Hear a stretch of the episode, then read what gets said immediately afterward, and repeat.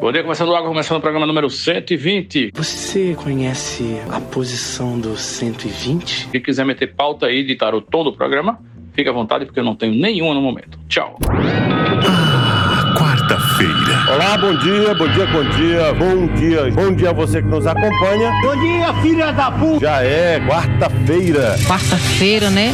Hoje é quarta-feira. Estamos iniciando a edição de hoje do programa Conversando Água. Conversando água. Conversando água. Conversando água.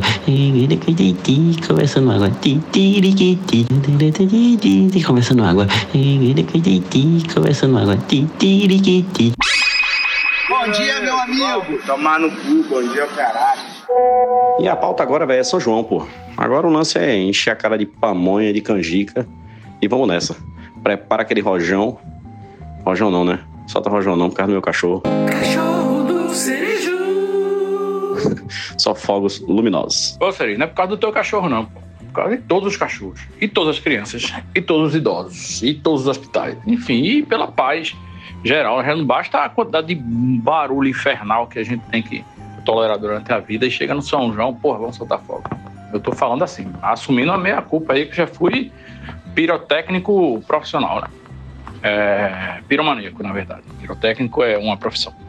Mas, porra, de soltar fogo, meu irmão. Oxi, gasta esse dinheiro com outra coisa, sei lá. Drogas, bebida, mulheres, né? Isso aí, forró, viagens, família, tudo isso aí tem pra gastar dinheiro. Fogos não. Agora, eu tenho que deixar registrado aqui rapidamente, porque o dia vai ser é, puxado, que eu fiquei muito impressionado com a história dos quatro irmãos que foram resgatados depois de 40 dias perdidos na floresta, porque o avião caiu e a mãe deles, que estava dentro do avião, morreu. Eles passaram quatro dias com a mãe agonizando no avião. Quando a mãe morreu, a mãe disse: Ó, sai daqui, vai procurar ajuda. E aí, a de 13, a menina de 13 anos, saiu rebocando outras três crianças, inclusive uma de um ano de idade, durante 40 dias é, pela selva e foram encontrados. Agora, é, tem um plot twist aí hardcore demais. Eu realmente passei a minha semana lendo e, e ouvindo coisas sobre isso, porque realmente me impressionou muito essa história. E aí as pessoas ficaram se perguntando de onde é que vinha o conhecimento de sobrevivência na selva dessa menina de 13 anos. E a resposta unânime no país inteiro. As autoridades, inclusive, já estavam cientes disso. É que o pai, que não estava no avião, né, o pai que agora tem a guarda das crianças, era uma pessoa muito, muito violenta.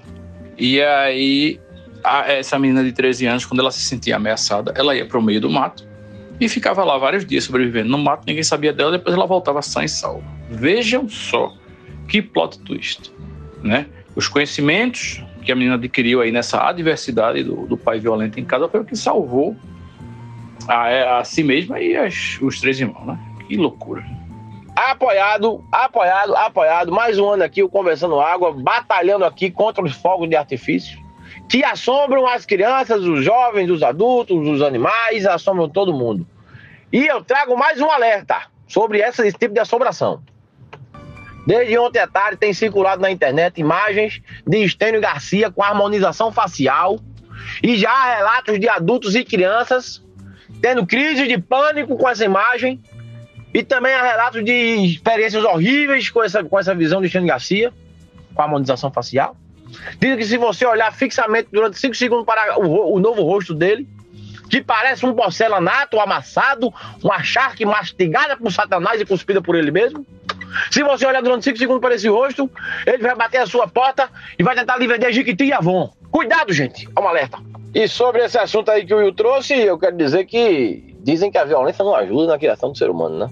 E agora? Cadê vocês, pedagogos? Cadê vocês, pedagogos? Hein? Vocês já se perderam em algum lugar? Porque eu já me perdi, meio que de propósito, na Disney. Eu nunca me perdi, não. A não ser também de propósito, em algumas, algumas circunstâncias.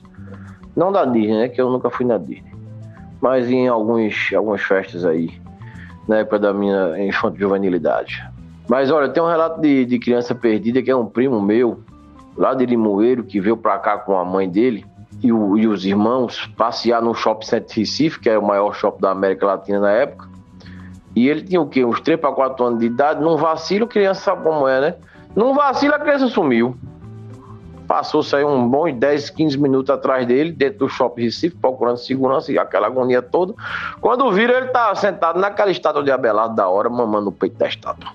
Eu me lembro que logo quando o Rio Mar abriu, é, eu fui para lá, estacionei naquele estacionamento dele que é enorme. Aí você tem que saber qual é a letrinha e o número que você estacionou. Eu perdi, eu me perdi procurando o carro dentro do estacionamento. E meu amigo, eu procurei, sem sacanagem, acho que durante mais ou menos uns 40 minutos. Chamei aquele motoqueirozinho pro cara ficar me ajudando. Eu me perdi procurando o carro. Sério mesmo. Essa parada de harmonização facial aí, eu consigo, não consigo entender essa parada também não. Tem dois maribondos que fica é, na casa lá da minha sogra. Família do Cerejo. Praticamente criado lá. Que eu acho que se ele der duas ferroadas na boca, duas na bochecha, uma na testa, fica igualzinho. Não precisa fazer harmonização, não. É só pedir para dois maribondos fazer o serviço e dar ali umas ferroadas rochedas. Paulinho, essa estátua de Abelardo da Hora, ela era ponto exatamente para toda criança perdida ir para lá, antigamente. Eu me lembro que a minha mãe adorava dizer isso, porque sentar ali na cinturinha fina era a melhor coisa que tinha. E aí, ó, se perdeu, vem pra cá. Aí era só tentar achar a estátua, né? Rapaz, eu nunca me perdi. Eu também fiquei muito impressionada com essa história.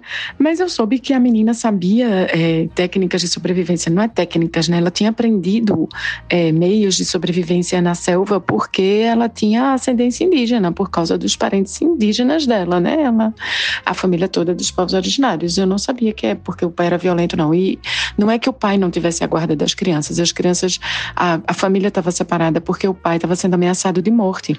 Então o pai desapareceu desapareceu, sumiu, estava em Lins, local incerto e não sabido, até que aconteceu essa tragédia e o pai apareceu na TV. Aí agora as autoridades colombianas que lutem para poder defender a vida dele, né? Porque ele está ameaçado de morte pelo tráfico, alguma coisa assim. Então, Diana, a confusão do cara é esse negócio, porque das quatro crianças, duas são filhas desse pai aí, que são as duas mais novas, desse pai que estava escondido porque está ameaçado de morte e, e, supostamente batia na mãe e nas crianças, né? E as duas mais velhas são filhas de um pai que nunca assumiu elas nunca nem viram. Então, é um cu de boi gigante aí. Rapaz, situação das crianças, né, bicho? Mais do que perdidas na selva, elas estão perdidas na vida, né? Na própria existência delas, elas estão perdidas, estão sem rumo agora. Normalmente com a morte da, da mãe, desse acidente lamentável.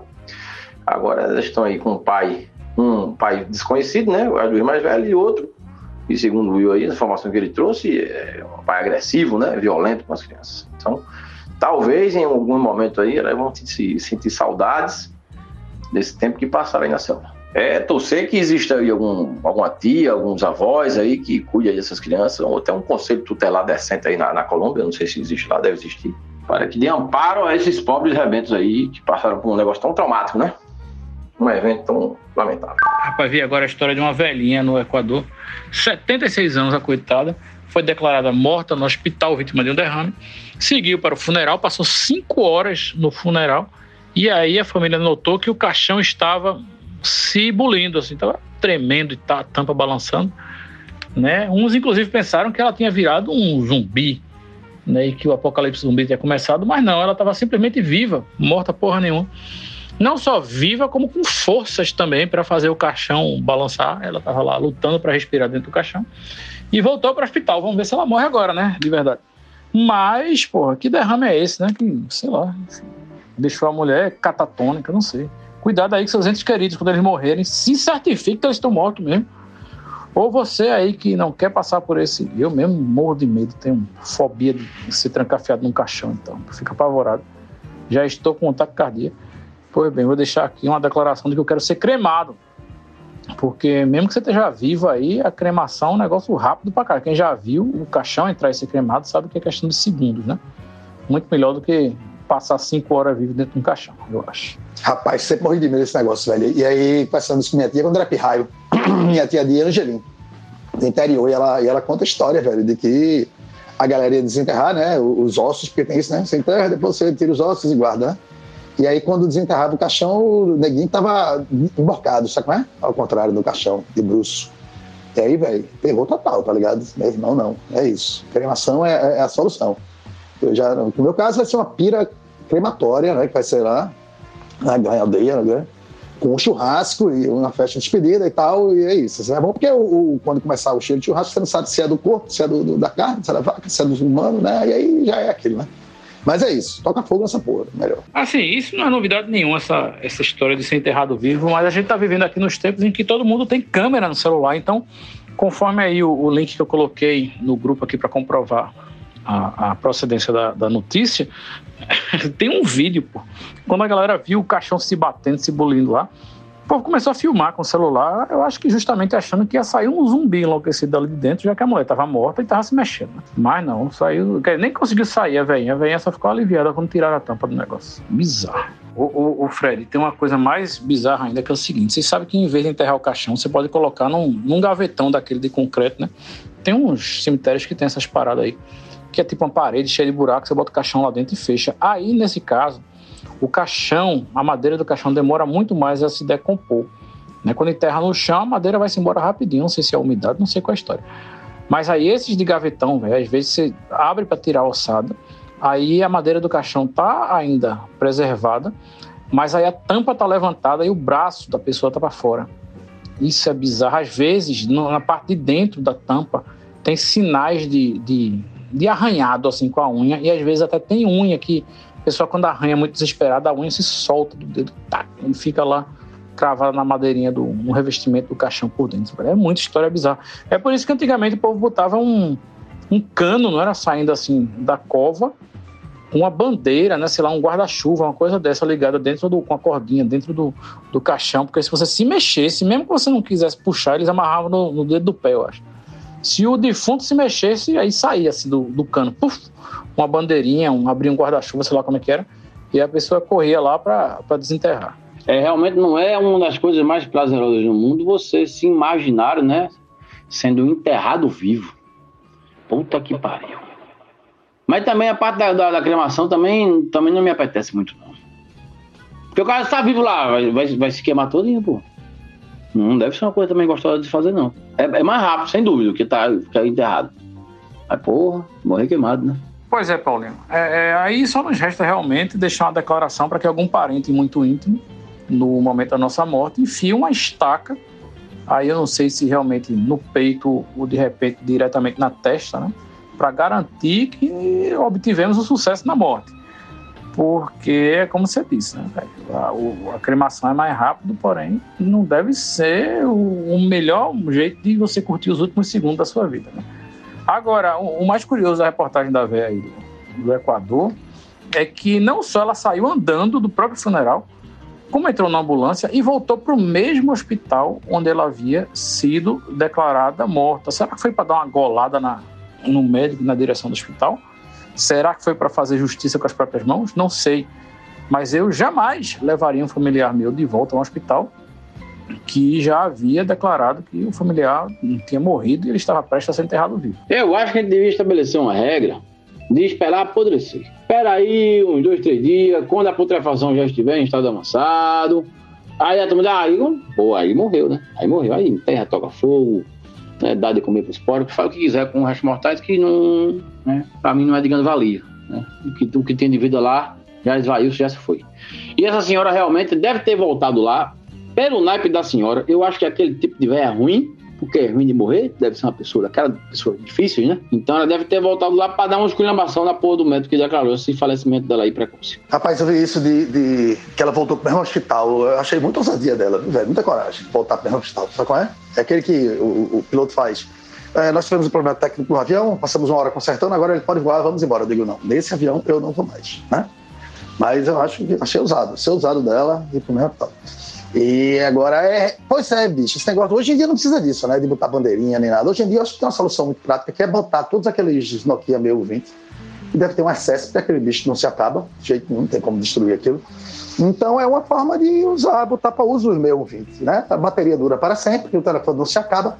Enterra cada pessoa com 620. Você, ao mesmo tempo que você já dá uso para o celular, você tem aí um, um, um de vida, bota um speed dial, assim, sabe? O cara clicou no qualquer tecla, ele já liga direto para resolveu dois problemas ao mesmo tempo. Mas, Fred, é, isso aconteceu realmente no, no filme aí que eu falei. Ele, o cara foi enterrado e ele tava com um celular desses, pé duro, assim, desse que a bateria é dura e tal, que tem um alcance foda, sinal maravilhoso.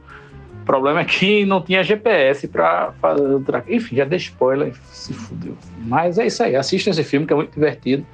Apesar de se passar dentro de um caixão com uma pessoa desesperada, querendo sair. Eu tô ligado nesse filme aí, aquele com aquele Ryan Reynolds, né? Faz um coisa aí. É isso mesmo, eu tô ligado. É horrível esse filme. Não, não vejo, não vejo. Sei não, sei não, filme esse. Tu falou agora, foi uma dica de algum programa anterior, que minha memória dura, acho que no máximo hoje em dia, cinco minutos. Então se tu deu no áudio anterior aí, eu já não, não sei como é isso. Manda aí o nome, dá o serviço pra galera. Dicas é quarta. Mas o nome é esse, Fred. É, é, Enterrado Vivo, o nome do filme. Apenas isso e é tudo que você precisa saber sobre o filme. Vá sem muitas expectativas que realmente elas não serão superadas. Aproveitando o embalo aqui, já vou deixar minha dica da semana, apesar de ser quarta. Hoje é também um filme sobre pessoas presas num caixão. Que é, no caso, uma pessoa só presa num caixão. O nome do filme é Oxigênio, ou Oxigênio, é, no título original, mas é um filme francês. Eu não sei se é Oxygène, sei lá, enfim. É, mas é francês, um filme de ficção científica maravilhoso, com aquela atriz que fez a Xoxana do Bastardos Inglórios, a mulher que tem o nariz mais bonito do cinema. E o filme é isso. Assim, ela tá presa num caixão, só que tem uns plot twists aí que fazem com que o filme realmente alcance um, um outro patamar. Assim. Tipo, não vou dar spoiler não, mas é isso. O Oxigênio vale a pena demais. Acho que está no Netflix, inclusive, se não já tiver saído. É de 2021 e é ficção científica, o que já faz com que um filme deva ser assistido de qualquer forma. Bem, como eu fiz curso de francês lá no abecedário de Limoeiro, Pernambuco, perto do, da igreja do, da Matriz, e ante, pouco antes do Colombo Esporte Clube, eu posso dizer a você com toda certeza que a pronúncia certa é Le Oxygène. E agora vamos tentar elevar o clima desse episódio porque tá pesado. Só tô vendo assunto de desgraça aqui. É enterrado vivo, é caixão, é menino perdido na floresta, é antropofagia humana. Pelo amor de Deus, gente. Vamos elevar esse clima aqui. E para isso eu vou contar uma história que eu acabei de ler aqui no, na rede social de um renomado jornalista pernambucano, especialista aí no, na parte cultural, na parte de cultura. E ele conta uma história que, que aconteceu em Medellín, em meados da década de 80, ou foi 70, agora me perdoem a imprecisão, mas a imprecisão sempre foi o meu forte. Bem, nesse, nesse, nessa época lá em Medellín, fez um, um festival com artistas brasileiros e colombianos, festival grande. E o apresentador não estava muito por dentro de quem eram os artistas brasileiros que iam participar. Ele tinha a lista dos nomes, né? Mas ele não conhecia quem era quem. Estava meio perdido. Aí, uma hora lá, antes de apresentar a próxima atração brasileira, ele olhou para o lado do palco, viu que tinha uma, uma figura, né? Uma figura com, que era portador de nanismo, vamos dizer assim, né? vamos ser correto, politicamente correto. Era um anão, não era um anão, era um portador lá de nanismo que estava esperando para entrar no palco. Aí ele não sabia o nome do rapaz, obviamente era Nelson Ned, o grande Nelson Ned, né? Tudo passa, tudo passa, lá, essa porra toda. Aí ele olhou a lista de, de nomes dos cantores brasileiros e lançou essa. E agora com ustedes, lo grande Toquinho. Eu, eu não consegui participar muito hoje, mas eu queria fazer uma contribuição sobre esse assunto ainda do caixão e ser enterrado vivo. Que eu concordo com o Fred, pô, tem que botar um celularzinho. Agora, meio, meio 20 é sacanagem, pô. Tem que botar um celular bom, rochedo desse, que tem um, um 5G, uma tela boa, botar um fone de ouvido também no bolso do cara, porque se rolar essa parada, o cara vai poder lá avisar e o tempo que demorar, o cara pode continuar assistindo aquela série que ele estava vendo, né? Pode seguir com a programação dele em relação ao Netflix e outras coisas. Pegar aquela partida do, do seu time favorito, para ele não perder né, a final do campeonato e por aí vai. É, meu amor, a vida não é fácil para todo mundo esse aqui é o tipo de dificuldade, é o tipo de problema que os meus pacientes que fazem a harmonização peniana passam. Dificuldade de entrar na camisinha, ou seja, ter que pedir né, um tamanho maior de camisinha. Quem não quer, né?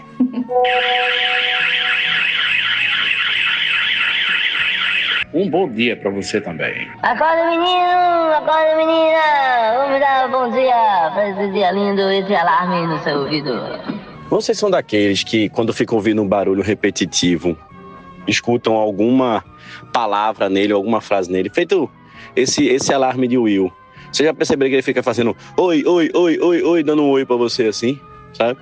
Vocês têm esse negócio, às vezes tem alguns barulhos lá em casa que fica repetido, que eu fico imaginando um, um, uma frase até, de duas palavras, digamos assim. É, o nome disso aí é esquizofrenia, Cerejo. Começa no oi, oi, oi, oi, oi, e depois ela começa a dar conselhos. Não escute essas vozes, Cerejo, na sua cabeça, não escute, bloqueia isso aí. Rapaz, eu vou dizer uma coisa pra vocês, né? Como todo mundo nesse podcast sabe, eu sou vizinha de Will e eu escuto esse mesmo alarme a vida inteira. Esse alarme ele toca tanto. Tipo assim, deu um vento mais forte, ele toca. Em noite de chuva é um inferno. Mas nunca ele me disse nada. Nenhuma palavrinha eu nunca escutei, não, Sere. É bom tratar isso aí, viu? Cerejo, Paulinho pode estar certo, como sempre, mas talvez esteja errado, porque eu acho que o nome desse efeito é pareidolia. É um fenômeno que acontece no nosso cérebro que a gente está sempre tentando encaixar aí no desconhecido referências do que a gente conhece. É a mesma coisa que acontece quando a gente olha para uma, uma nuvem. E aí tem gente que olha para a nuvem e faz, ah, ali tem um coelhinho, tem gente que olha para a nuvem e faz, ah, ali tem uma bilula. Entendeu? Ou, sei lá, aquelas pessoas desesperadas por sinal divino ficam vendo é, imagem de Nossa Senhora e de Jesus em qualquer lugar, sei lá, no lodo da calçada, no vidro do ônibus, entendeu? E assim por diante. Ah, e com som é a mesma coisa. E eu tenho isso pior ainda, porque é, se eu escutar uma música, por exemplo, numa língua completamente desconhecida, eu nem sei qual é a língua, eu consigo, depois de um tempo, assim, associar aquela letra que está sendo cantada a coisas em português e começar a cantar um negócio em português que, no fim das contas, no meu cérebro fica parecendo que aquela música está em português, sabe? É um negócio muito maluco de ir trocando as palavras e tal. Mas é isso. Mas pode ser esquizofrenia também, o que não é de todo ruim, não, porque você nunca estará sozinho, estará sempre na companhia de amiguinhos. Meu irmão, esses barulhos são muito foda. É, agora eu vou confessar que quando é constante ou com uma certa constância, eu apago da minha mente. E aí eu não sei como é o nome disso, Will, talvez você saiba o nome desse efeito, que é quando você para de escutar certas coisas. Quando a gente se mudou, eu e manhinha, eu, sei lá, estava na época do colégio, e eu fui para um prédio, é o prédio que mãe mora até hoje atualmente, é, tem uma rampa de garagem que só vai um carro, né? Só desce ou só sobe um carro. E aí a cada vez que um carro sobe ou desce, apita um alarme.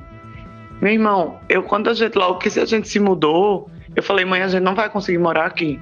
É um inferno esse apito na alarme. Meu Deus, como é que a gente vai viver com essa, com esse, sei lá, buzina, com esse apito que faz e tal. E aí, depois de um tempo, velho, a galera ia lá em casa e falava, e tomar meio que se assustava. O que é isso que tá fazendo esse barulho? Aí eu ia perceber que eu não estava mais ouvindo. Aí eu, tipo, não sei quanto tempo, semanas ou meses, mas eu parei de ouvir, velho. Agora, porque esse daí é alarme de.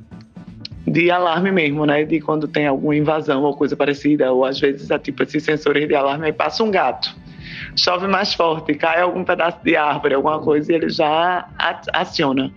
É um inferno mesmo, porque ele é muito alto e é um barulho que é feito para perturbar, né? Afinal. Oh, Diana, é, isso aí realmente você só se acostumou mesmo e parou de ouvir, que é uma coisa que eu infelizmente não consigo, então qualquer alarme que tocar qualquer hora, vou estar o mais longe possível, eu vou escutar e vou ser incomodado por aquilo.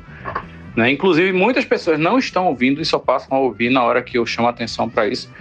Agora, tem um outro fenômeno que é o mascaramento sonoro, né? Que é o quando o ruído é constante, tipo, sei lá, um ruído de uma bomba d'água ligado, assim, uma coisa que o ruído não tem variação, ele tá ali, aí o seu cérebro realmente absorve aquilo ali e rola um mascaramento lá dentro da psicoacústica da sua mente e você simplesmente esquece daquilo, para de prestar atenção naquilo e a vida segue.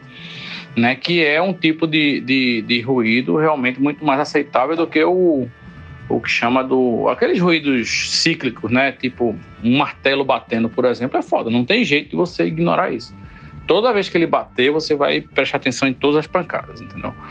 É, enfim, barulho é uma merda do caralho, né? A gente tá fudido mesmo. Rapaz, a conversa de rua que Juliana brechou, acho que foi no feira do supermercado. Que aí era uma senhora, não senhora não, uma mulher falando pra outra, dizendo que colocaram um, um negócio daquele de beach tênis né, na, na, na, rua dela. Só que é uma rua pequena. E aí ela disse, porra, no começo foi massa, porque movimentou a rua tal, ficou mais claro, tinha gente, então se tornou um negócio mais seguro e tal. Então eu adorei logo no começo. Só que agora, minha filha, eu não aguento mais. Porque teco, teco, teco, teco. Das seis da manhã, dez da noite, eu não consigo fazer mais nada. Eu ligo a, a pia de chuveiro, eu ligo a televisão, eu ligo, faço qualquer coisa aí. Teco, teco, teco, teco, teco. O dia inteiro, o dia inteiro, né? Eu vou, me tranco no quarto, nada. Teco, teco, teco teco. É um inferno, aquilo é um inferno. É, tem teco-teco mesmo que não deixa a pessoa dormir. É, vira e vira e vira noites e noites e sem parar do teco-teco. O teco-teco realmente deixa você ligado. E essa parada que o Will falou aí de pegar as músicas em inglês né, e começar a fazer uma tradução louca na sua cabeça de forma automática acontece comigo e com muita gente também, né? Se você for procurar isso, você vai ver na internet aí altos, altos videozinhos, altos memes de pessoas traduzindo músicas para português de inglês muito loucas, né?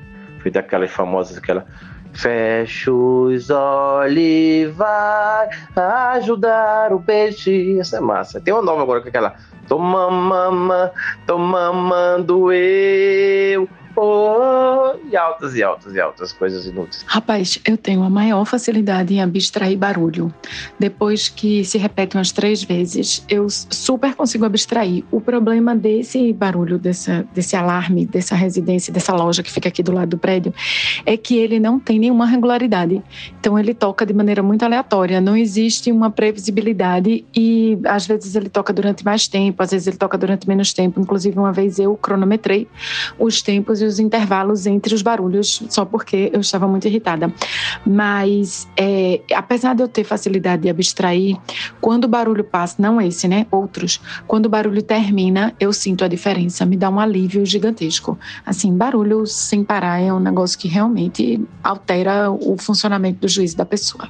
Olha, pois qualquer coisa pontual, assim, que não seja um ruído intermitente, vai tirar minha atenção e me impedir de fazer as coisas, qualquer coisa. Então, Assim, eu não consigo. Ah, Para vocês terem uma ideia, eu não consigo dormir com o ventilador girando. E não é nem por causa do barulho. É porque se o vento passa por mim e sai, passa por mim e sai, passa por mim e sai, aquilo ali para mim é como uma pessoa me catucando para eu não conseguir dormir. Né? Parece que assim, bateu em mim e chamou minha atenção, aí o vento sai, aí tranquilo. Aí bateu em mim e chamou minha atenção de novo. E assim por diante. E fica nessa loucura, buzina, a mesma coisa. Eu não consigo trabalhar se tiver uma coisa se movendo assim no meu campo de visão lateral. Então, ah, sabe uma coisa muito maluca? Quando eu fui jogar boliche, teve uma época que boliche era moda, não sei o que e tal, ia de vez em quando. Aí eu não conseguia jogar bola se alguém na pista ao lado fosse jogar na mesma hora. Eu perdia a coordenação e a concentração. Então, assim, tinha, sei lá, seis pistas de boliche, eu tinha que esperar um momento em que não tivesse ninguém jogando nas seis para eu ir lá correr e jogar a mim. Né? Tudo bem que isso pode ser uma desculpa pela minha falência, assim, meu fracasso como jogador de boliche, mas é um negócio assim, não, eu perdi a coordenação se tivesse outra pessoa fazendo o mesmo movimento num tempo diferente do meu lado, sabe? É uma loucura isso. Agora eu consigo perfeitamente tocar piano e conversar. Que para mim é igual a dirigir e conversar, que é muito fácil. Entendeu? Uma coisa já no, no, automático, assim, na sua cabeça. Não, mas dirigir é muito automático mesmo. É tanto que você, se perguntarem qual a marcha que você tá, você às vezes não vai nem saber dizer. Normalmente não vai saber dizer, eu acho. Você pode até inferir. Mas até pela velocidade e tal, mas assim, saber exatamente qual foi a marcha que você colocou pela última vez. Né? E, e tem aquela também, né? De você às vezes vai para casa de um amigo e quando vê, tá no trabalho. Você, como é que eu cheguei aqui? Não tem foco, tá ligado? Então, é foda mesmo. Tocar violão, porra. Caralho, Fred, como é que eu cheguei aqui é um nível muito avançado aí de desprendimento da realidade mesmo. Só com muito álcool ou outras coisas, realmente. Paulo, não aconteceu contigo, não. Porque agora eu sou home office, mas quando tinha escritório, vez por outra eu, eu ia para casa de alguém no final de semana e distraído, pensando em outras coisas, e parará dirigindo, pensando na morte da bezerra por que, que o universo ainda não entrou em colapso e não sei o quê. Pra, quando eu vi, eu estava na, na, porta do trabalho. Eu, às vezes nem era chegasse na porta do trabalho, mas eu já estava indo bem adiantado em direção ao trabalho. Era uma coisa relativamente corriqueira. Acontecia com a frequência mais do que eu gostaria que acontecesse. olha, olha, não sei não, viu? Olha, olha. Rapaz, eu tenho muito isso, uns caminhos viciados. E eu tenho muito isso com a bicicleta. Às vezes eu saio de um canto e aí, ao sair desse lugar, de manhã cedo, por exemplo, que eu vou pro treino, aí ao sair desse lugar, sempre eu volto para casa, né? Home office, né? Aí eu volto para casa. Se eu tiver que fazer tipo, porra, depois do treino eu vou passar lá no mercado Casa Amarela, meu velho, com certeza eu vou entrar na minha rua. Quando eu tiver, talvez, guardando a bicicleta, puta que pariu, no mercado de Casa Amarela. Aí eu pego de novo a bicicleta, sai não sei o quê. Com bicicleta é tudo mais fácil. Com carro o cara desiste na hora de. de, de... Mas tenho muito caminho viciado que eu termino entrando e quando eu vejo, faço, porra, não era pra cá. Eu isso eu faço muito. Paulinho, esse negócio de, de música que o cara fica vendo, ouvindo em português. Tem uma música de Michael Jackson que eu acho que o nome é Off the Wall que ela tem uh, o riff é o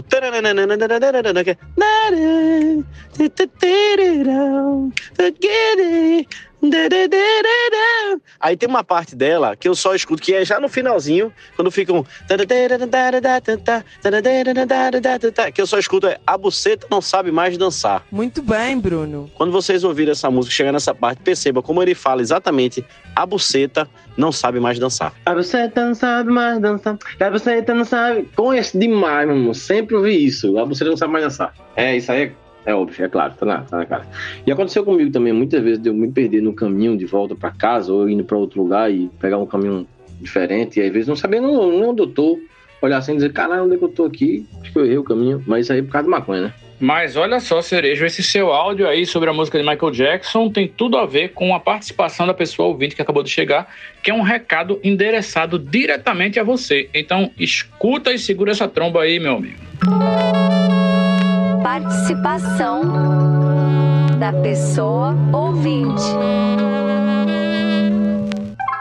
O podcast Conversando Água reserva-se ao direito de não concordar e também de não discordar de qualquer conteúdo verbalizado pelo ouvinte no quadro Participação da Pessoa Ouvinte. A responsabilidade pelos referidos conteúdos é atribuída exclusivamente ao ouvinte que teve a coragem de vir aqui falar qualquer tipo de merda. Tu é um doente, tu tem que fazer um tratamento.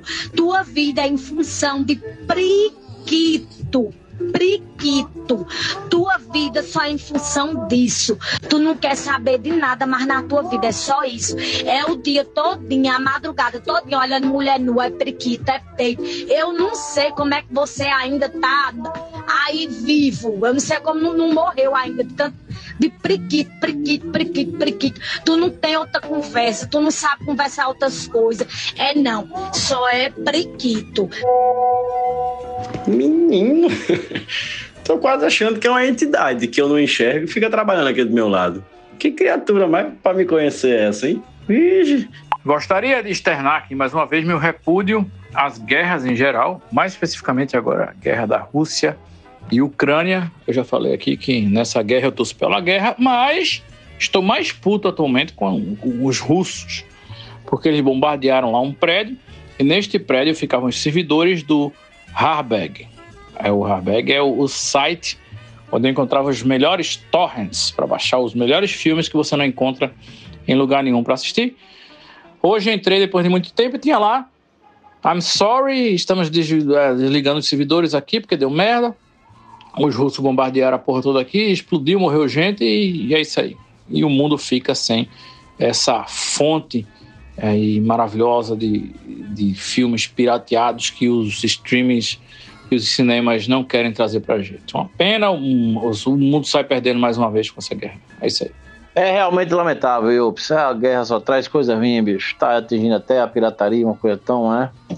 Uma coisa tão afetuosa, uma coisa tão coração, né? Tão amor feita a pirataria de filmes e outras coisinhas, mas tá sendo atingida aí por essa infeliz guerra, provando mais uma vez a estupidez humana.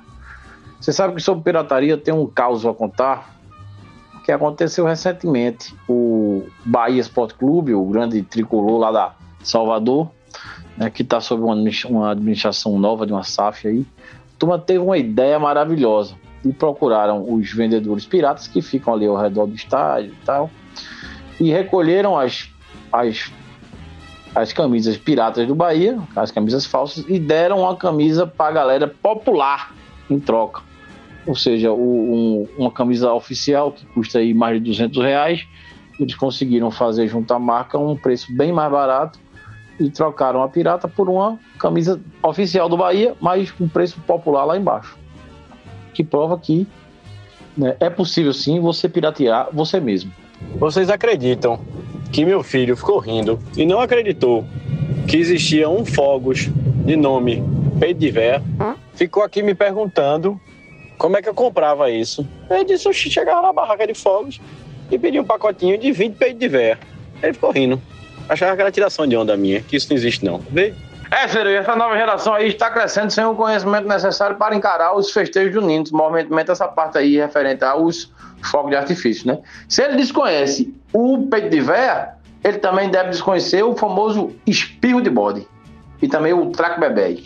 Espirro de bola eu não conhecia, não. Agora, se ele não conhece o Pedro de Véia, certamente ele não conhece a bicha de rodeio. Aliás, que porra de nome é esse? Bicha de rodeio? De onde é que veio isso? No rodeio tem uma bicha e a bicha. Enfim, expliquem aí para mim, por favor.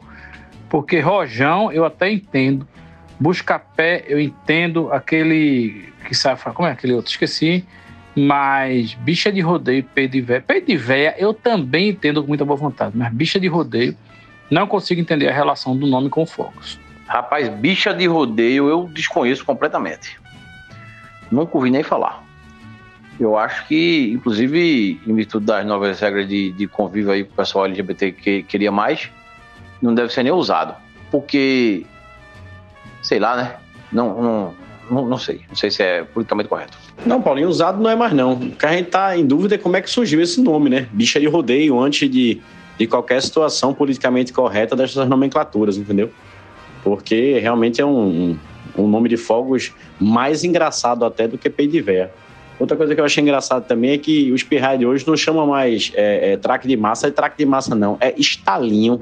Maior é e busca-pé, velho. Eu sempre gostei muito de busca-pé, velho. Gostava daqueles busca-pé grandão, aqueles que eram grossão. Eu me lembro que quase uma vez eu queimei os olhos com, com uma porra dessa, porque foi acender o furico do busca-pé. Aí fui, cheguei o rosto perto, o bicho acendeu de uma vez por outra. Se eu não tivesse fechado o olho, eu tinha queimado as córneas tudinho. Queimei só as pálpebras. Rapaz, eu conhecia só bicha, mas levando em consideração que é um tipo de fogos que sai rodando assim e, enfim, apavorando todo mundo, indo para lugares que você não consegue prever, eu acho que o nome rodeio se explica um pouco daí, né? Porque ela sai fazendo um rodeio, sei lá. Não, Diana, a bicha de rodeio é a bicha aliada, é aquele palitinho que só estoura. Você está confundindo com algum outro aí. Agora, capotando aqui um pouquinho os assuntos, eu sei que eu sempre falo disso e vocês sempre tiram onda da minha cara, mas pelo amor de Deus, de onde foi que veio esse frio do Recife, hein? Tá muito frio, minha gente. Como é que vocês estão aguentando, hein? Como é que vocês estão sobrevivendo? Alguém já acendeu uma lareira, alguma coisa assim? Nas nossas casas não tem lareira, né?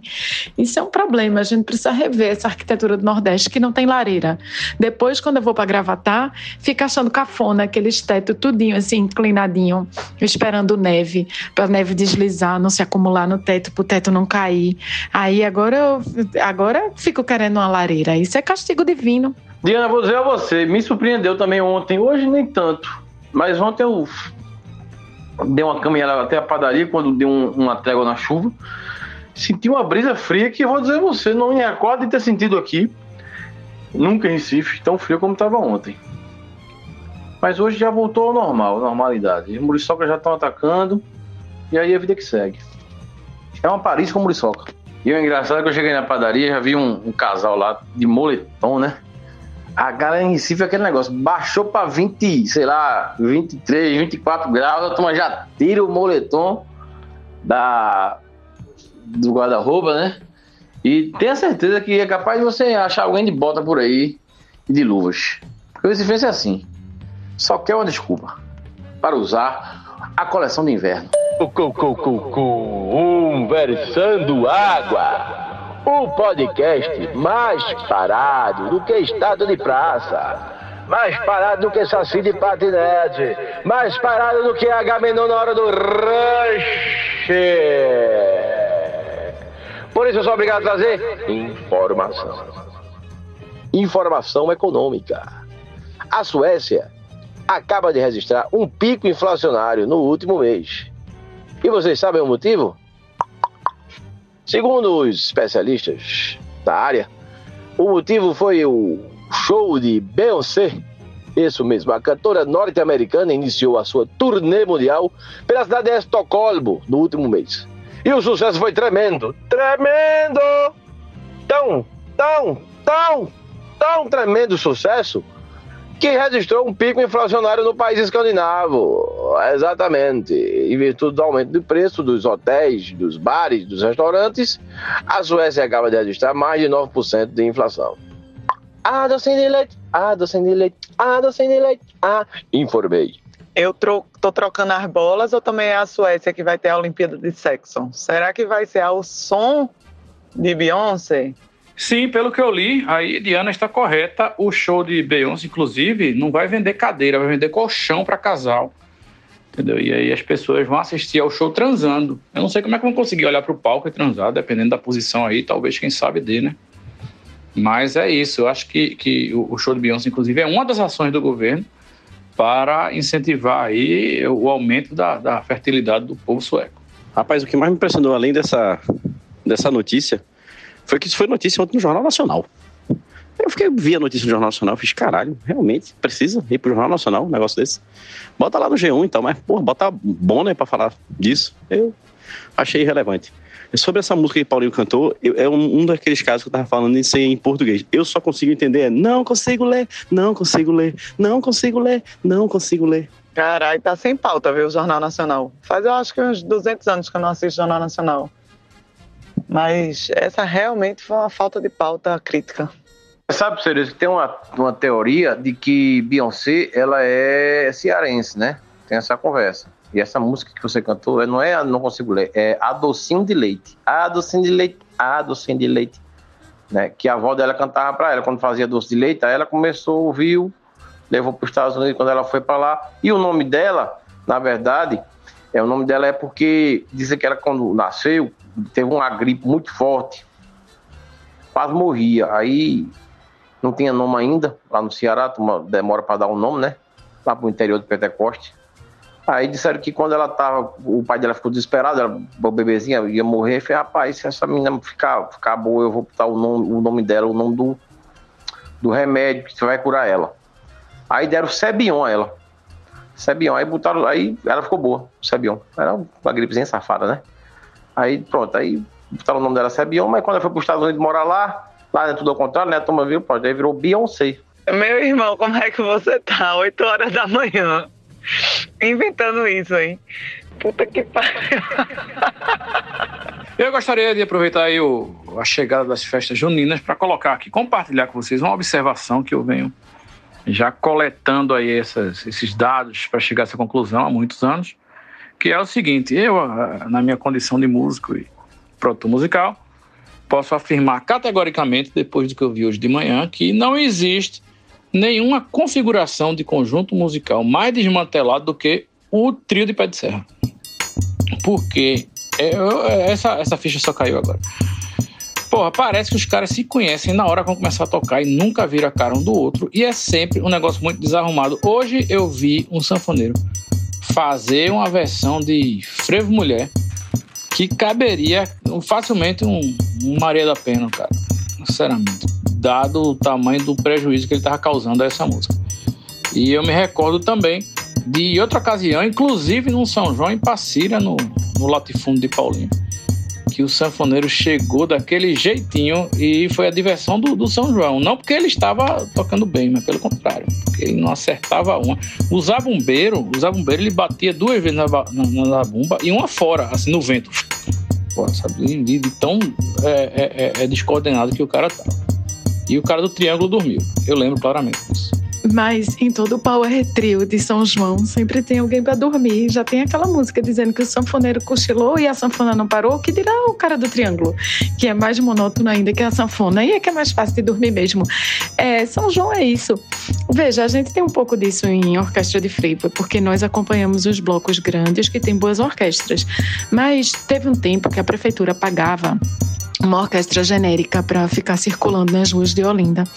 E essa orquestra genérica às vezes tocava com um bloco, você montava o seu pequeno bloco, não tinha orquestra, você se inscrevia na prefeitura e chegavam ali cinco, seis músicos para tocar uns prêmios para você com seu mini bloco e você sair desfilando pelas ruas de Olinda. O objetivo, claramente, era evitar que o povo botasse som na porta de casa.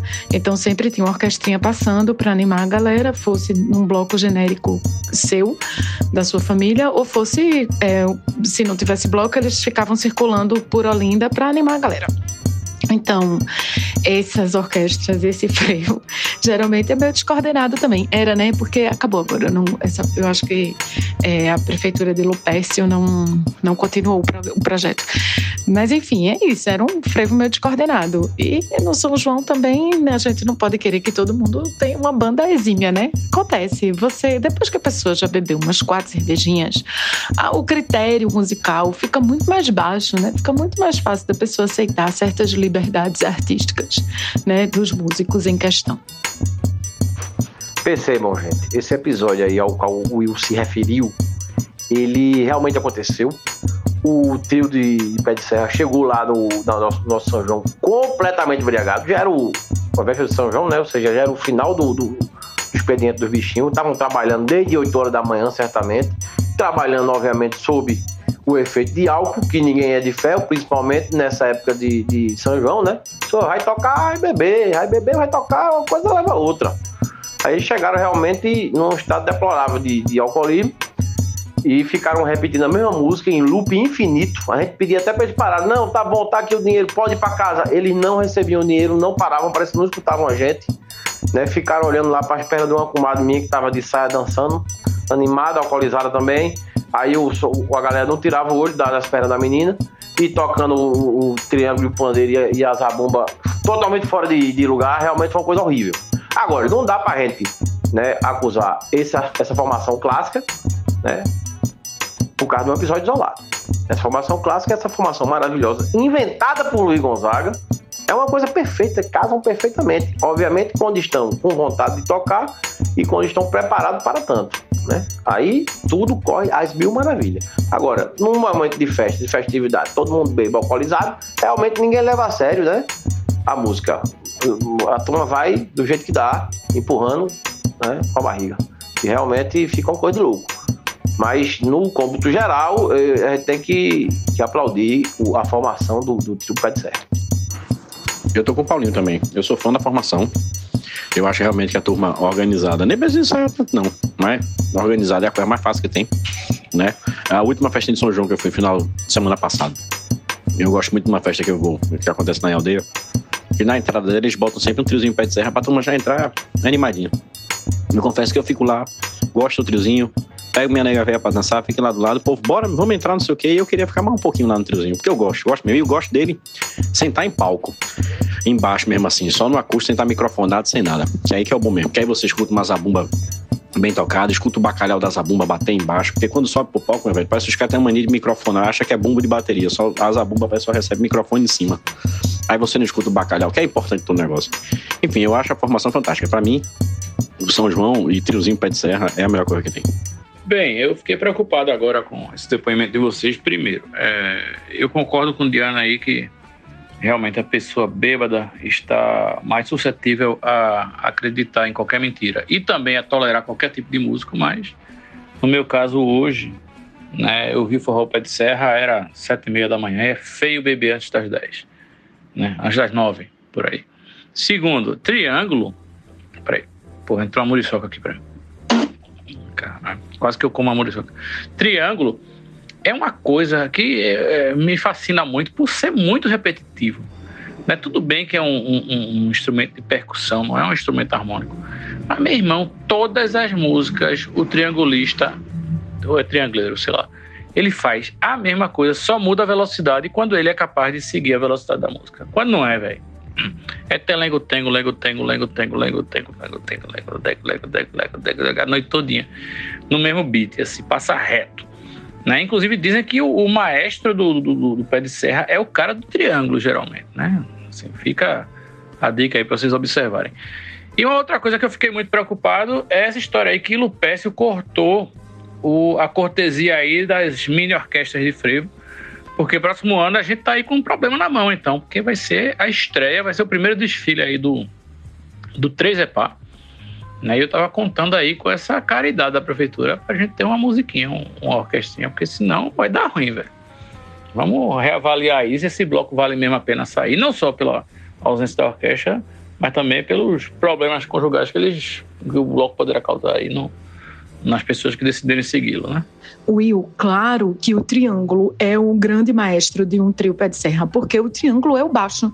A safona está para a guitarra, assim como a zabumba está para a bateria, assim como o triângulo está para o baixo. Então, é sim o grande regente, é ele que guia todo esse universo musical do trio pé de serra. Se o trianguleiro não for trianguleiro, sei lá, não for um exímio tocador, a banda fica, claro, comprometida. E eu não tô sabendo dessa história dessa, desse, desse 3 é pá, não, no carnaval do ano que vem. Desse bloco, não. Não fui oficialmente informada ainda, não, hein? Diana, é, eu imagino que algum baixista vai ouvir esse programa, ele vai ficar confuso e talvez ofendido. Então eu queria que você elaborasse melhor essa sua analogia do triângulo é equivalente ao baixo. Até porque o triângulo toca as frequências agudas assim da, do pé de serra, né? E a sanfona, aquela mãozinha esquerda do camarada, é que faz os baixos que são os graves. Mas você, como nosso farol aí, como o Paulinho diz, pode estar trazendo uma informação que eu desconheço. Então, por favor, como é que esse negócio que o triângulo é o equivalente ao, ao baixo? Eu não entender direito, não. É ele que dita o ritmo, a toada, o compasso da banda de pé de serra.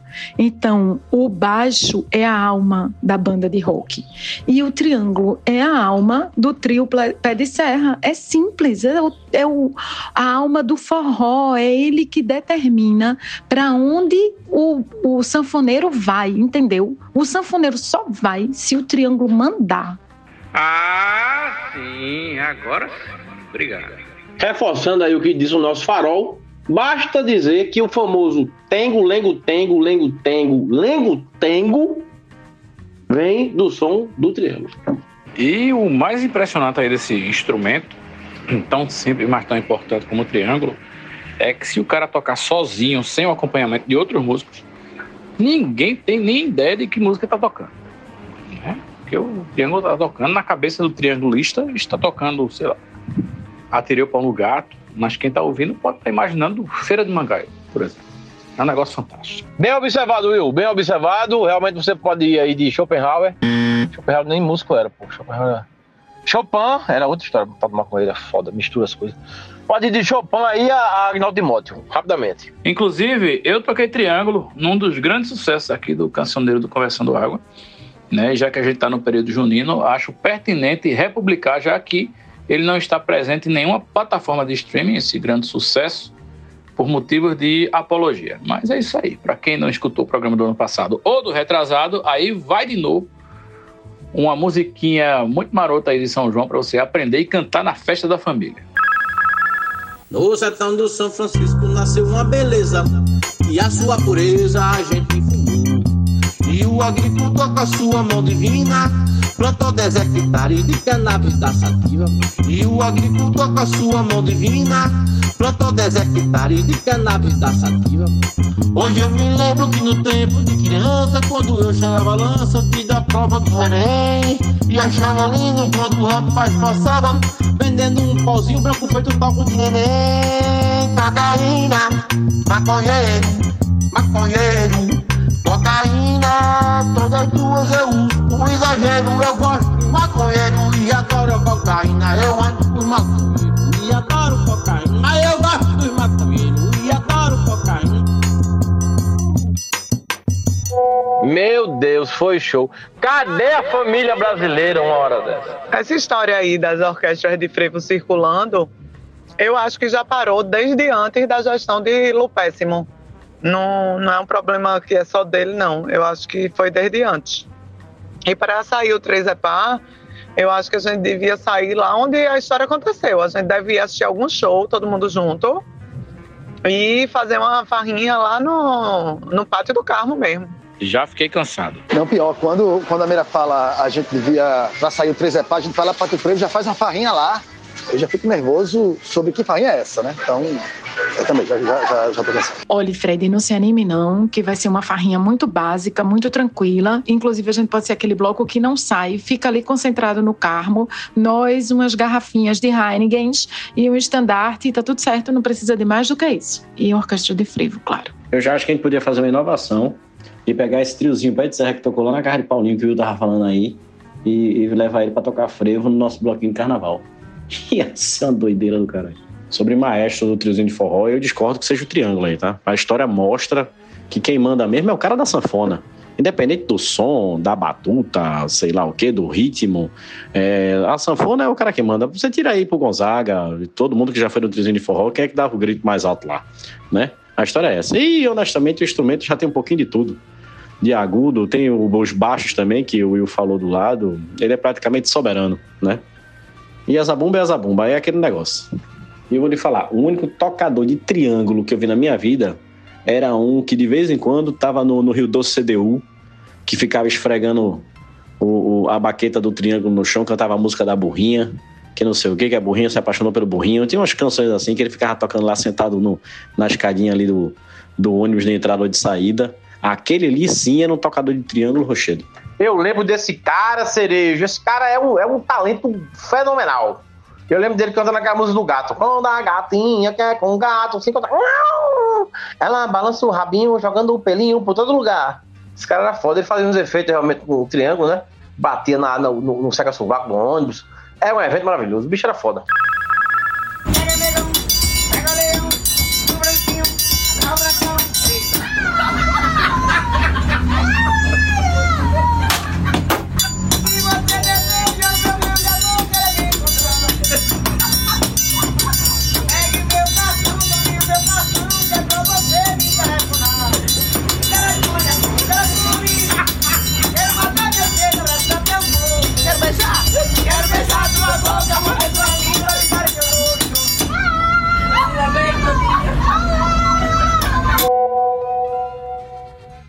Esse mesmo Paulinho.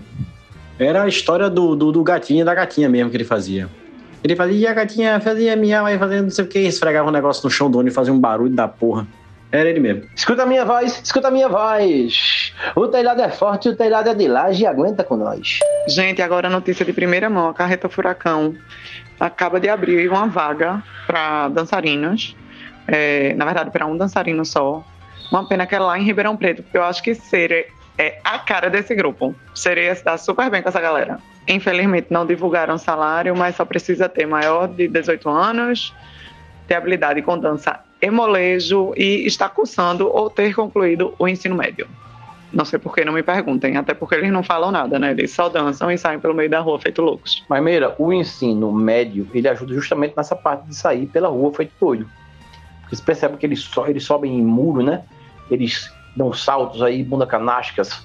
Então isso aí precisa de uma, uma base né, de matemática, pelo menos, uma geometria, alguma coisa, né? Uma fórmula de Bhaskara, para poder não se acidentar durante a execução dos movimentos. E, obviamente, tem que saber cantar, mesmo embaixo da máscara, a famosa siga em frente, olhe para o lado.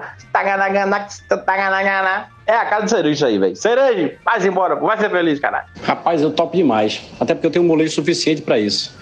E essa semana até teve um boneco desse que a gente fez para um cliente da gente para ficar de mascote andando para um lado para o outro, que eu podia muito bem roubar a fantasia dele e me inscrever na parada lá. Ia ser show de bola.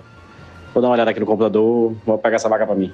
Ou também eu poderia ressuscitar a minha clássica fantasia de lobo mal, né, que eu usei em Olinda acho mais ou menos uns 12 anos, né, e ingressar na carreta furacão como lobo mal. Não que não tem condições, suas fantasias feitas por yoga todas se degeneram, se desmancham. É melhor não arriscar. É melhor deixar a carreta furacão. Diz que já tem a fantasia que a pessoa vai se vestir das fantasias que ele já tem. Não vai ser um novo personagem, não. Então tu vai ter que se adequar lá às fantasias deles. Manda, amigo. Pergunta se tu pode fazer um bate e volta de vez em quando para entrar nesse, nesse nessa equipe. Não, pô, mas meu lobo mal não foi feito pro yoga, não. Meu lobo mal foi feito pra costureira de primeira na época, tanto é que ele aguentou muitos anos. Mas de yoga foi um carnaval só. Tem como não. Mas eu vou me adaptar. Tomara que seja um Homem-Aranha. E como de hábito, eu vou tentar salvar aqui a sexta-feira do podcast, porque ninguém tá dando dica nessa porra desse podcast. Esse episódio tá lamentável. Mas bem, ontem à noite eu assisti aqui, por pura coincidência e, e falta de, do que fazer, um filme do Butão. Ai, que delícia! Não se assustem, é o Butão, o país, o país asiático, aquele que fica ali perto ali da Índia, faz fronteira com a China, perto do Nepal também, come uma parte ali da Cordilheira do Himalaia. E nesse filme, o nome do filme é A Felicidade das Pequenas Coisas. E nesse filme acompanha a, a vida de um jovem professor lá do Butão, da capital do Butão, que eu não sei o nome agora. E ele é designado, ele passa no concurso lá para ser professor público. São cinco anos de, de, trabalho e ele deixa meio de lado o trabalho. Ele meio que leva nas coxas e a turma começa a dar em cima dele, reclamando, porque ele quer ser cantor. Ele quer ir embora para a Austrália, cantar na Austrália, é o sonho dele. Mas aí tem um ano para cumprir ainda de contrato e mandam ele para escola mais distante do mundo, segundo a galera do filme. É para chegar lá só de, de no, no lombo do iaque. Aí, bicho, ele chega lá e, obviamente, nessa jornada, né, de ir para essa escola longe de tudo, de todos, ele vai se deslocando aí da, da tecnologia, fica isolado lá e vai se encontrando, se descobrindo. É um roteiro meio batido, mas é bonitinho, é agradável. As imagens do Butão são lindas, belíssimas, a fotografia do filme é excepcional. E vale a pena aí só pela curiosidade de ver um filme do Butão, né? Até porque poucas vezes a gente vê alguma coisa do Butão. A gente fica lá bem escondidinho o Butão. Então vale a pena. A felicidade das pequenas coisas. Eu sabia que é isso, não meio uma das coisas assim, eu tava meio maconhado ontem. Eu sei que eu gostei do filme. Procurem, filme do botão. É isso aí. É a dica do, do gordinho da sexta-feira. Pô, Paulo, então eu vou acabar dando a dica também, uma coisa rara aqui, que é um filme chamado A Lancheira, The Lunchbox. Que é. se passa na Índia, e eu lembrei disso porque acho que falam do botão lá na lancheira. É uma hora que falam do botão, aí tu falou botão, botão, botão. Então é isso, é um filme, é um filme legal, é um filme interessante. É um cara. A história é que na Índia, acho que na Índia, né? Na Índia, um cara começa a receber uma lancheira que era para outra pessoa. E aí rola o trama. Eu não vou falar mais. A dica já é dica, quem quiser que vai assistir. A dica é essa. A lancheira.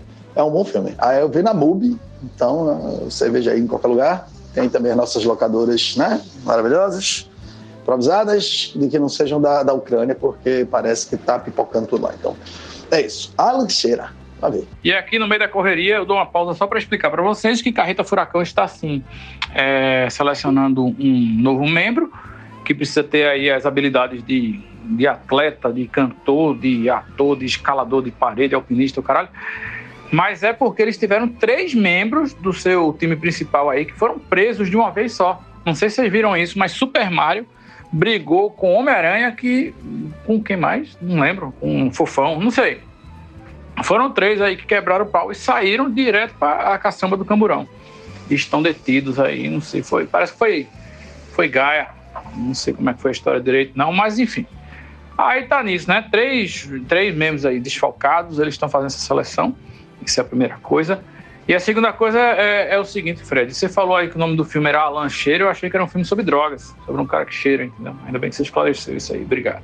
Mas eu não vou ver, não, que, irmão, minha experiência aí com o filme indiano recentemente não estão nada boas. Rapaz, eu vi esse filme, esse videozinho da briga aí, eu só não sabia que era o Carreta. Achei que era algum boneco desse por aí. Mas eu vi esse cacete do, do Mario. Eu achei engraçado até que o Mario tira a cabeça pra partir pra porrada, né? O cara, em vez de ficar com a cabeça do Mario pra proteger, não. Ele tirou a cabeça e foi dar uma lapada no Homem-Aranha. Que negócio escroto da porra. Rapaz, aí você vê, né? Carreira Furacão é vanguardista mesmo, né, velho? Porque, meu irmão, vê só, quer mais mashup, crossover, sabe, multiverso do que Carreta Furacão, porra, tá ligado? O Mario deu uma surra no fofão que, que bateu no, no Homem-Aranha, tá ligado? Foda, velho, foda. Nem a Disney tem isso, meu irmão. E deu bronca no botão, gente? Não no botão país, no botão, botão mesmo. Tá ligado aquele campeonato de sexo que a gente falou no episódio passado, na Suécia, que ia rolar um campeonato de sexo, e bah. Pois é, começou dia 8 e já acabou. Tava programado para durar seis semanas, mas parece que a organização aí não cumpriu o comprometido, ou seja, virou putaria, né? É o que a gente já esperava. Aí não pagaram as diárias aí para os, os componentes do, dos atletas, né? Entre aspas. Não, pagaram para os atletas e teve denúncia de agressão e teve dedo no cu e gritaria. Ou seja, o campeonato de sexo encerrou-se sem chegar ao final. Foi praticamente um, uma brochada, uma ejaculação precoce, alguma coisa assim. Coito interrompido, né, Paulinho? Coito interrompido. E ainda falando da Suécia, eu recebi agora a notícia de que as jogadoras da seleção feminina de futebol da Suécia tiveram que mostrar as genitálias aí para a comissão organizadora da Copa do Mundo de Futebol Feminino em 2011 para comprovarem que realmente são mulheres e não mulheres trans, né? A gente já falou dessa polêmica aqui que as mulheres que passaram a adolescência sendo bombardeadas por hormônios masculinos quando ainda eram homens, é, antes da transição, teoricamente, né, só teoricamente, teriam vantagens aí de desempenho sobre as mulheres cis, que sempre foram mulheres, à base de progesterona. Mas a questão é que, porra, que método é esse aí que você precisa ver a periquita das moças para comprovar se elas são mulheres ou não, até porque, dependendo aí dos seus hábitos de aparamento aí e de higiene, e de estética dos seus pelos pubianos, pode muito bem assim se deixar crescer a ponto de que ali dentro você não saiba se tem uma salsicha ou um pastel, né? Então aí vai ficar a dúvida aí se é mulher ou se não é. Eu acho muito falho esse negócio. Eu acho que, na verdade, a comissão queria ver um priquitinho grátis. Aí depois vão dizer que o viciado em priquito sou eu, que nem aquela mensagem que chegou aí para mim, né? Absurdo.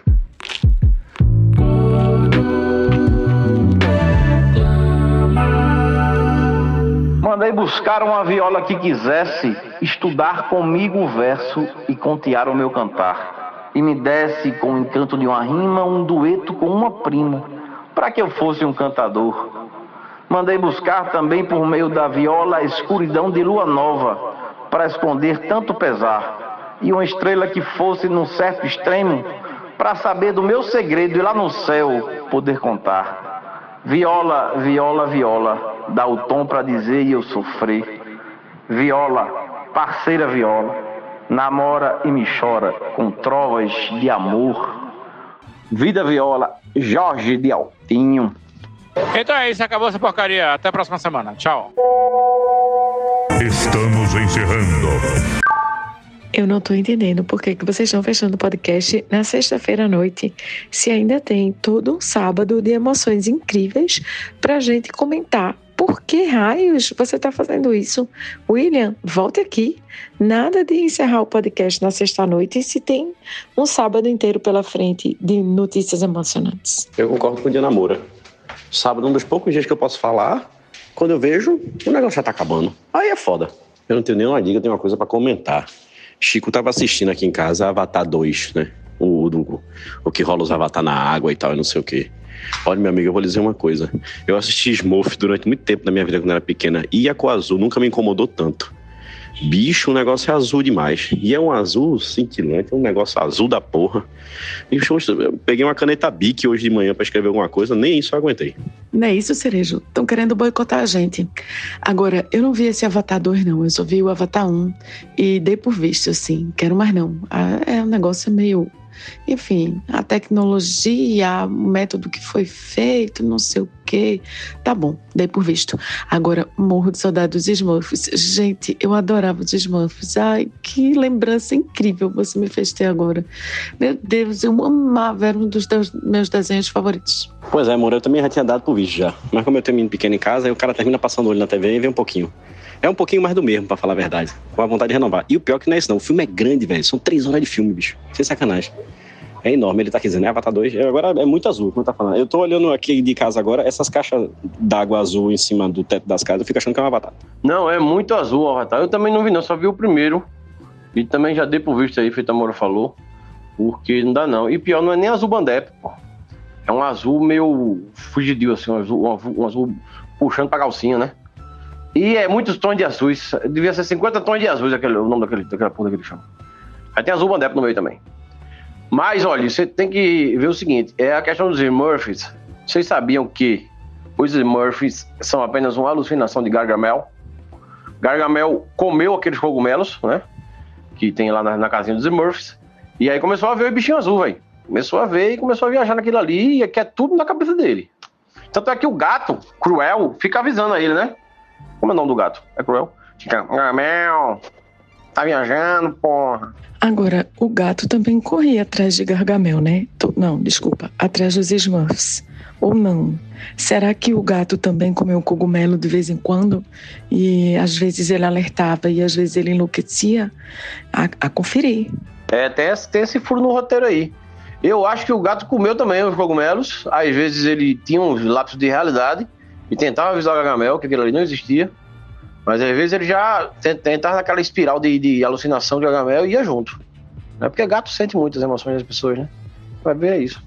Paulinho, eu nunca fui muito uma pessoa de gatos, né? A vida inteira adorei cachorro e tinha uma desconfiança com gato. Mas aí meu filho adotou uma gatinha que ele achou literalmente no lixo, trouxe pra casa. E a bichinha chegou aqui tão pequenininha, Paulinho, tão pequenininha. E eu tô apaixonada pela gata. Não sei mais o que fazer. Eu tô apaixonada por ela. Ela é uma fofa. Como pode pessoa? Eu não sou uma pessoa de opiniões sólidas. Não sou. A vida inteira eu sempre disse: cachorro é massa, mas gato é muito desconfiado. A gata é uma fofinha. Velho, eu quero ficar com ela o tempo inteiro. Assim, se eu pudesse, parava de trabalhar, ia só cuidar da gata. É mentira isso. Mas, enfim, é isso. Mudei de opinião. E agora eu sou uma pessoa que gosta de gatos. Ou pelo menos eu gosto de tapioca, que é a gata de Davi, visto que eu não me relaciono com outros gatos. Isso é só uma prova, Diana Moura, que a pessoa, quando tem maturidade, ela evolui tal qualmente um Pokémon.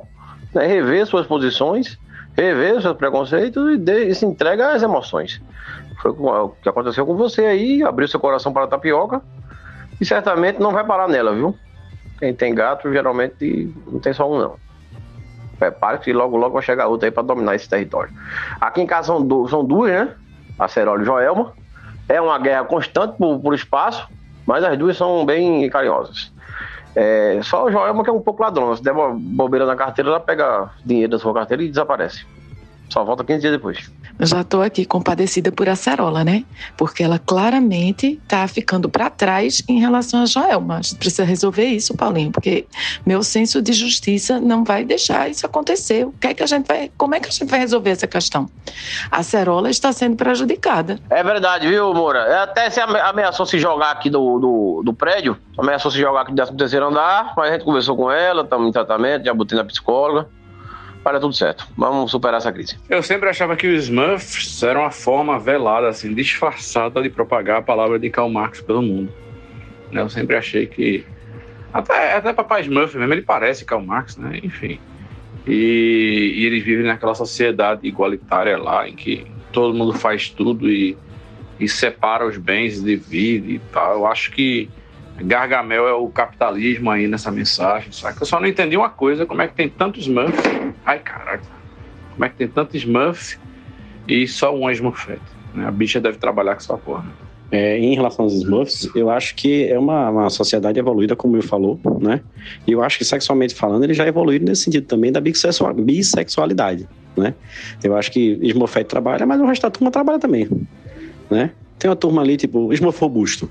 Porra, o cara, o cara curte, pô, que ele é bi, tenho certeza que ele é bi também, né? Eu acho que rola umas, umas histórias assim, e todo mundo ali faz amor de todas as formas. Ali o que vale é o amor.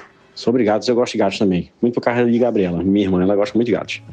Tem quatro na casa dela. Isso que, que Paulinho falou é verdade. Porque às vezes eu fico conversando muito com ela pra ela não botar um quinto ou um sexto gato lá dentro. Porque ela fica achando que os gatos que olham pra ela na rua ela tem que levar pra casa, não sei o que. É um inferno esse negócio.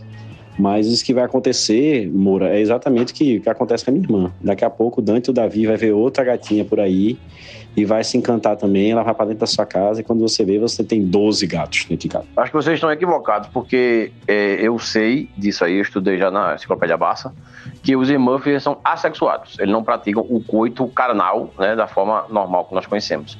Eles atingem um, um- um prazer, né, não um prazer carnal, mas um prazer espiritual, dando-se as mãos e fazendo um, um círculo e entoando mantras referente à, à selva onde vivem e tomando ayahuasca. Isso aí é maravilhoso para eles. Menos o zangado. O zangado fica na dele e não, não participa dessa, dessa festividade. Paulinho, me perdoe ele corrigir, mas Zangado é o anão da Branca de Neve. O Smurf é Ranzinza, certo? Obrigada. Então, pessoal, vou mandar aqui um recadinho do ouvinte em tempo real. Participação da pessoa ouvinte. É, William, ele disse que é muito estranho só ter uma Smurfette, sendo que a criação da Smurfette é algo muito importante para a história dos Smurfs. Gargamel criou a Smurfette para se infiltrar dentro da sociedade Smurf e fazer e deixar ela do mal para poder manipular eles, sendo que ela mesma termina ficando do bem. Eu acho que tem um episódio ou outro que ela volta a ser do mal ou algo assim. Mas a criação da Smurfette é algo não natural, é do feitio do Gargamel. Então eu fiquei muito surpreso quando eu tava ouvindo e você disse que não sabia ou estranhava o fato de só ter uma Smurfette, mas não, é importantíssimo só ter uma Smurfette. Tratem bem o ouvinte, viu, pessoal?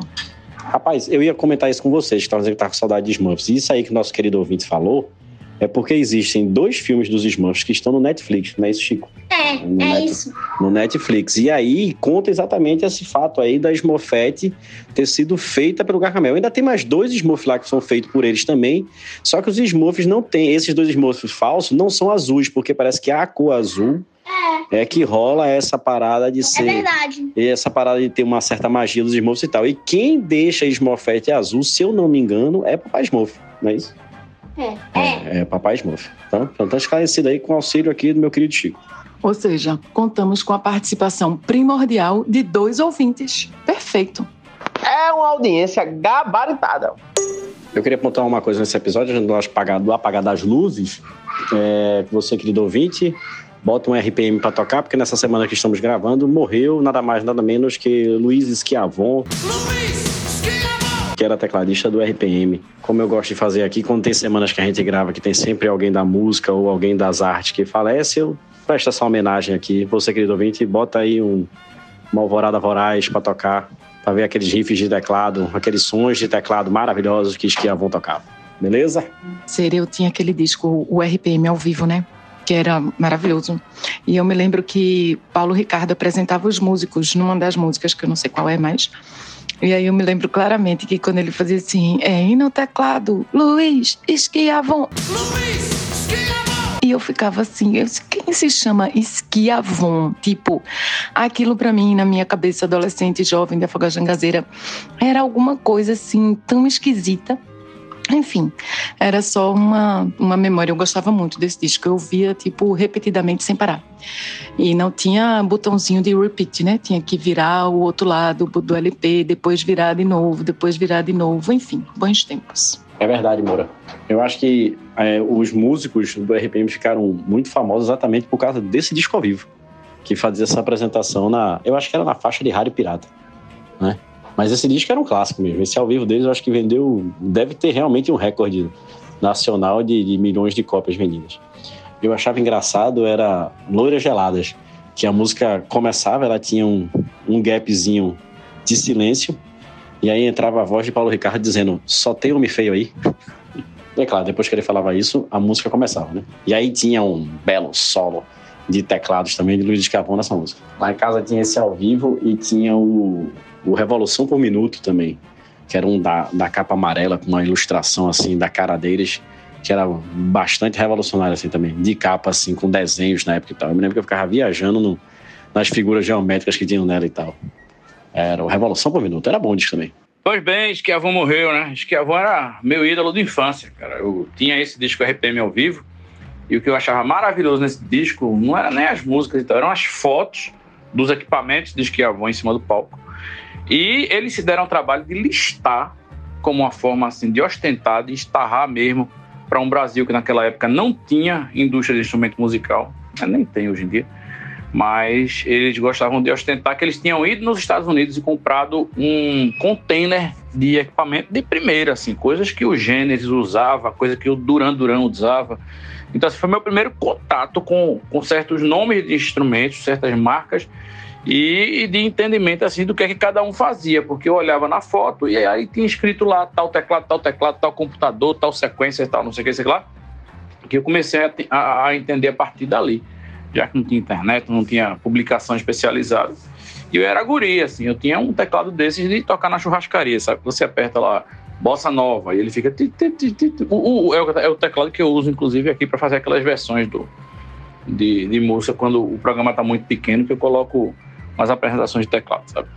Mas é isso, Esquiavon foi importante aí, cara, de verdade. Esquiavon morreu pra ti, brasileiro ingrato. Para mim continuará vivo no meu coração. No país vizinho, eu já não ando mais assim. Continuando aqui no embalo da manhã de sábado, chuvosa participação da pessoa ouvinte, um cara que muito provavelmente não tem o que fazer numa sexta-noite, passou a noite passando mensagem pra gente. Pior ainda, via o direct do Instagram, cujas mensagens só tem um minuto de duração. Então o que é que ele fez? Ele mandou uma caralhada de mensagem de um minuto e no direct do Instagram não tenho nem como baixar essa porra, tive que gravar do áudio do meu celular para mandar para vocês. Veja o trabalho, veja como a gente considera os ouvintes desse podcast, mas avisando já, não manda mensagem pelo direct do Instagram, a não ser que você consiga sintetizar em um minuto, tá bom? Participação do pessoa ouvinte, tratem bem o ouvinte. Participação da pessoa ouvinte. O podcast Conversando Água reserva-se ao direito de não concordar e também de não discordar de qualquer conteúdo verbalizado pelo ouvinte no quadro Participação da Pessoa Ouvinte. A responsabilidade pelos referidos conteúdos é atribuída exclusivamente ao ouvinte que teve a coragem de vir aqui falar qualquer tipo de merda. Fala galera do Conversando Água, tem várias informações, contribuições e discussões para ter com vocês aí nos dois últimos episódios. Né? Vou começar aqui já de cara falando uma coisa sobre Caverna do Dragão, que foi no episódio há dois episódios atrás, certo? E eu queria dizer o seguinte: É, Caverna do Dragão não tem fim, nunca teve. Essa história do roteiro é lenda urbana, não existe. Porque Caverna do Dragão, ele é o Dungeons Dragons, ele é um RPG, né? E assim, foi um filme, um desenho que foi feito para pegar ali as referências do Dungeons and Dragons e tal e tudo mais. E como um jogo que nunca termina, é, o desenho tinha essa mesma ideia desde o início. Então, ela nunca teve, fizeram um ali para dizer que era, mas nunca, nunca ia rolar. Ainda do penúltimo programa, vocês estavam falando ali sobre tecnologia e IA. Queria dar um, até uma dica também, né, para quem quiser um pouco conhecer sobre isso, estudar sobre colonialismo digital e como nós estamos sendo, todas as nossas informações são dos Estados Unidos e nós não temos soberania sobre isso, inclusive do Brasil como Brasil mesmo, né? como, como união. E inteligência artificial, ela tem que ser vista e observada como ferramenta, não como substituto. Né? O objetivo da inteligência artificial é a gente ir aí para um caminho da gente trabalhar menos, né? E não ser mais explorado e a gente tem que falar sobre isso, né? O, quando esses babaca milionário filho da puta feito Elon Mosquito fala merda, que está preocupado com a inteligência artificial, na verdade, na verdade, ele está preocupado com os impactos que as inteligências artificiais podem ter no na nossa vida como ponto de melhoria de vida e como um ponto da gente trabalhar menos e aí a gente trabalhar menos sobra mais tempo para a gente estudar, para a gente perceber as contradições do mundo e perceber que a gente só vai conseguir é, superar e sair dessa máquina exploratória que detona a gente e que deixa a gente é, imerso na ideologia quando a gente superar o capitalismo. Né? Então, dito isso, é, vamos para o próximo assunto, que era o assunto de café. Foi dessa última aí, vocês falando aí que pessoa que moe café em casa e tal, não sei o quê. Antes de tudo, café de saudade é muito bom, podem tomar, aprovadíssimo sempre. Mas é, o café hoje, queria trazer uma informação aí. Informação para você. Informação com o Paulinho Gordo. Por sinal, Paulinho, desculpe, não mandei a mensagem para você, mas é porque eu queria lhe tirar desse, desse grande problema que era repassar minhas mensagens. Cheiro! É, então, voltando a falar sobre café. Café tem uma coisa que eu acho interessante, assim, que, eu, que eu acho que é bom que a gente esclarecer para as pessoas, que é aquele cafezinho de Santa Clara que a gente toma, que não é ruim não, hein, gente? Longe de mim. Mas é um café massa, mas não é um café bom mesmo, assim, sabe? Então, quando você vai ver o café do ladinho da embalagem, ele tem um certificado de pureza e qualidade da ABIC, que é a Associação Brasileira de blá blá blá do cafezinho, do café, tá? E ele é classificado em quatro modelos. Aquele mais baratinho, obviamente, é o modelo mais barato, né? E é um modelo com grão torrado, com uma torra muito grande, e é um grão que não é selecionado. Então, você acaba pegando muita impureza. E por isso que o café fica muito preto, porque ele é muito torrado para esconder esse. É, essa diferença de qualidade, assim, né? O, o, grão vai ser ruim e tal. Então, por isso que os cafés gourmets, como por exemplo o que eu consumo é o reserva da família da Santa Clara também, né? É um cafezinho que deve estar girando ali na casa dos seus 16 reais. Eu tô com Mogiana Paulista. É, é um arábico. É, eles são mais claros, porque a torra do grão é menor, é mais. É, não é tão torrado, ele não torra tanto, então ele não fica tão escuro e aí ele realça mais sabor.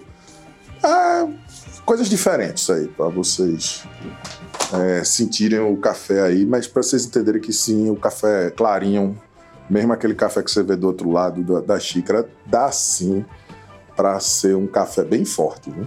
por sinal.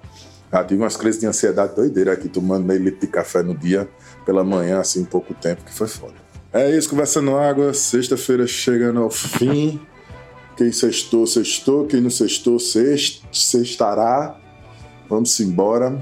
Ah, para terminar minha participação gigante é, eu queria indicar, fazer um, uma sugestão aí para todo mundo. Procurem o comediante Tiago Santinelli, o cara que está aí no YouTube Botando pra fuder, tem uma série deles, deles chamada Crentes Fazendo Vergonha na Internet, que é fantástica. É, para as pessoas aí que têm uma, uma aversão a desejar o mal pro próximo, é, ele deseja muito mal pro próximo, ele fala sobre não existe esse negócio de ódio do bem não, a gente trabalha só com ódio mesmo e é só com raiva para bolsonarista, assim, só metendo pau e falando mal da galera. E desses coach também que bota 40 mil reais de placa nos dentes. Então procurem aí Tiago Santinelli no YouTube, no Instagram, todas as redes sociais.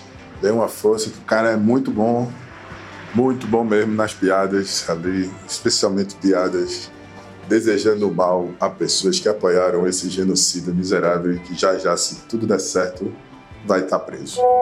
Eu falo que essa audiência é gabaritada, rapaz. Eu tô falando sério. Veja você, esse- essa pessoa ouvinte aí, ela é uma enciclopédia, ela é uma metralhadora verborrágica, é uma figura retórica do mais alto grau imaginar, possível imaginável. Veja você. Dissertou sobre tudo, com colocações precisas e contundentes, e ainda deu uma dica maravilhosa que o Thiago Santinelli, eu acompanho, é um cara escroto, muito engraçado, e ele tem um, um ar mal-humorado, né? Ele consegue fazer humor de forma mal-humorada e bota pra tolar da galera. Gosto demais. Bom, parabéns essa pessoa vindo aí com essa participação glorificante. uma colaboração em altíssimo nível, né, do ouvinte que passou realmente a ouvir o podcast com atenção. Você percebe que ele estava focado, que muito nos orgulha, muito nos honra.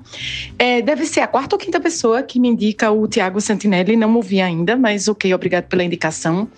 É, eu preciso só dizer uma besteirinha que é, no caso do café, a gente, a gente, eu, eu sei que não é o legal. Eu sei que tem impureza. Eu sei que eu trabalhei com uma pessoa que era especialista em café, só falava de café. Mas eu gosto daquele café mais peba, mais torrado, mais queimado. Enfim, eu nasci assim. A vida é dura. É isso. Ah, e sobre a inteligência artificial vir para reduzir a nossa quantidade de trabalho, tem uma galera que está dizendo isso desde a Revolução Industrial, né? Que a máquina vai reduzir a quantidade de trabalho do homem. Não está dando muito certo, parece. Ouvi dizer que não está funcionando, não.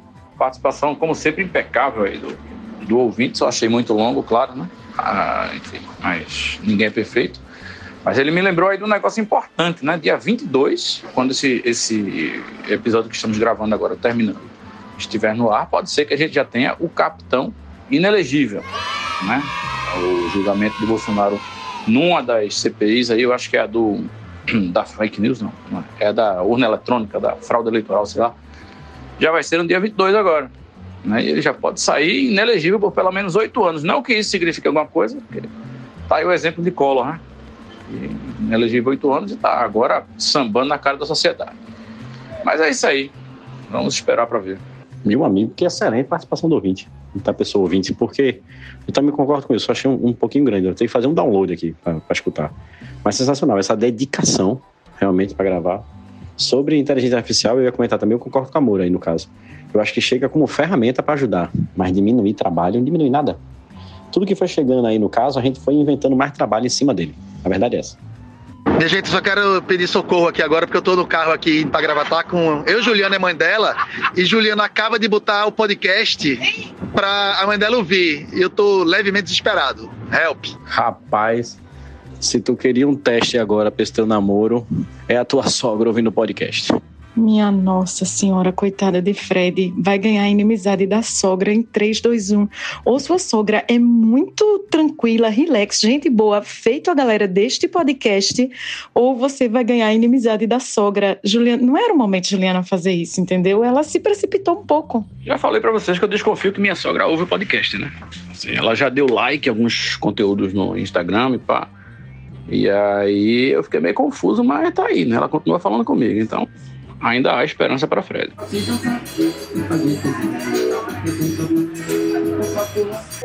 Sei nem do que vocês estão falando, mas vim aqui para dizer que eu acabei de vir no estabelecimento comercial. E aí tem um cara tocando sanfona. E aí, quando eu desci do carro, falei: Olha, um trio de sanfoneiros. Sendo que não. É, a zabumba e o triângulo estão devidamente gravados. E o cara tá tocando 250 músicas. Em cima do mesmo tengo, lengo-tengo. O que comprova que a teoria de William está mais correta do que a nossa. o que importa é o sanfoneiro, o resto. Eita, Fred, não acredito não. Meus pêsames, querido. Foi ótimo conhecer Juliana. Mande um beijo aí para ela. Que esse final de semana último de vocês seja ótimo. E é isso. Vamos em frente.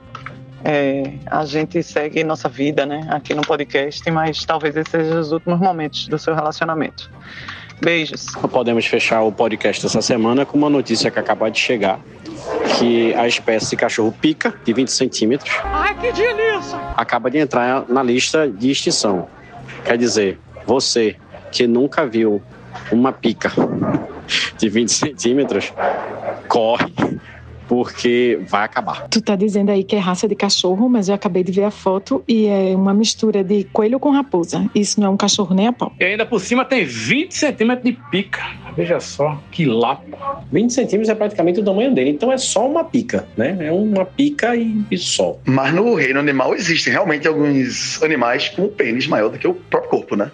Eu não vou lembrar agora, mas assim, provavelmente deve ser algum molusco, algo, algo do tipo. Mas é isso. É, é- isso. Bem, não, inclusive tem animais com o espermatozoide maior do que o próprio corpo. Então, é isso, lidem com isso. Um exemplo de animal com pênis maior que o próprio corpo é o saci. Fred, você chegou muito perto. O animal com maior pênis em relação ao tamanho do seu próprio corpo não é um molusco, mas é um crustáceo. É a craca.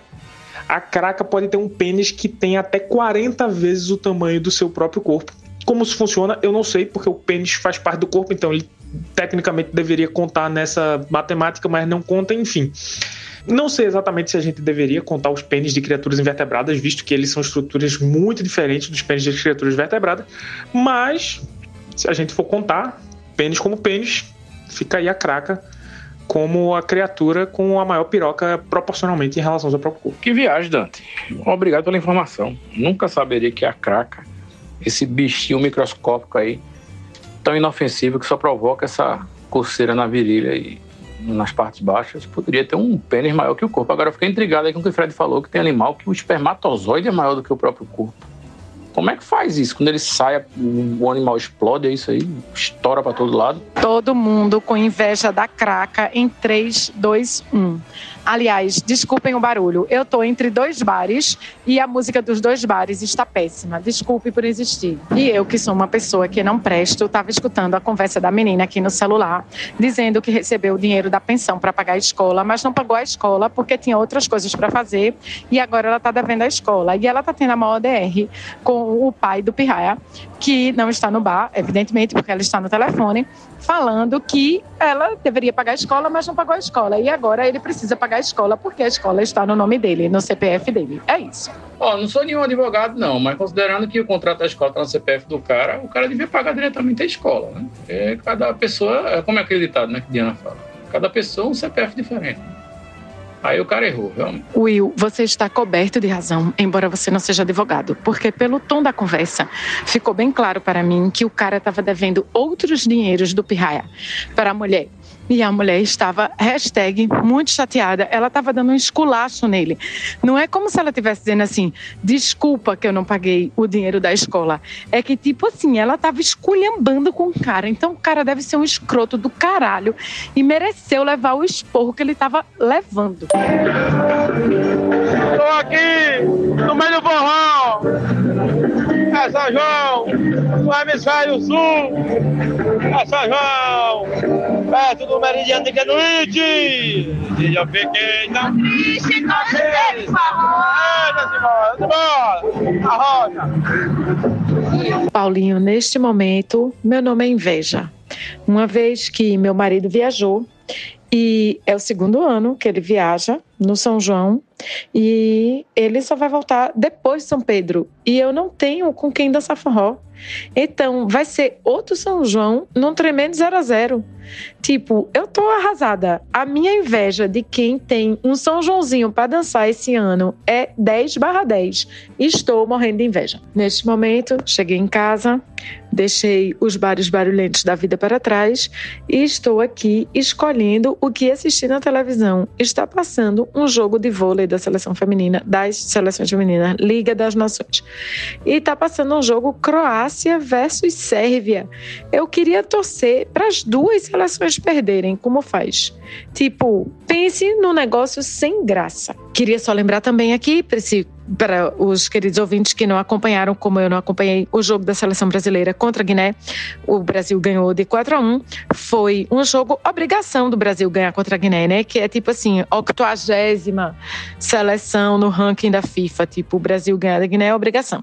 Mas o jogo foi em Barcelona, é, foi um jogo marcado pela luta antirracista. O Brasil jogou de preto pela primeira vez. A imprensa espanhola destacou o esforço da seleção para trazer à tona a luta contra o racismo. Os quatro jogadores brasileiros que fizeram gols são todos negros. Joelinton, pernambucano, abriu o placar, fez o primeiro gol. Os outros três são jogadores Real, do Real Madrid, né? Que foram Militão, Danilo e Vini Júnior. Tá tudo certo, foi um jogo massa. Se a Guiné tivesse feito gol, só tinha gol de, de negro também, porque, né? Se a Guiné tivesse ganhado, era a mesma coisa. Mas enfim, é isso. Fora isso, enfim, o fim de semana. Aliás, eu odeio o fim de semana. Acabou a Premier League, não tem jogo pra gente assistir, só esses jogos morgados, assim, da data FIFA. Mas amanhã tem a final da Eurocopa. Eurocopa, sei lá. Tem uma final da Copa das Nações, Liga das Nações. É, de futebol. Então vai ser um joguinho interessante, eu acho. Vamos em frente. E com vocês, essa foi Diana Moura, a gerente do Caos. Então agora acabou de verdade. Estamos encerrando. Logo nos veremos de novo. Obrigado pela presença de todos. Nós gostamos de vocês. No próximo tem mais. Eu vim de uma família humilde, mas com uma ótima educação, tá bom? Pense sempre no próximo, que eu penso sempre em você. Tchau!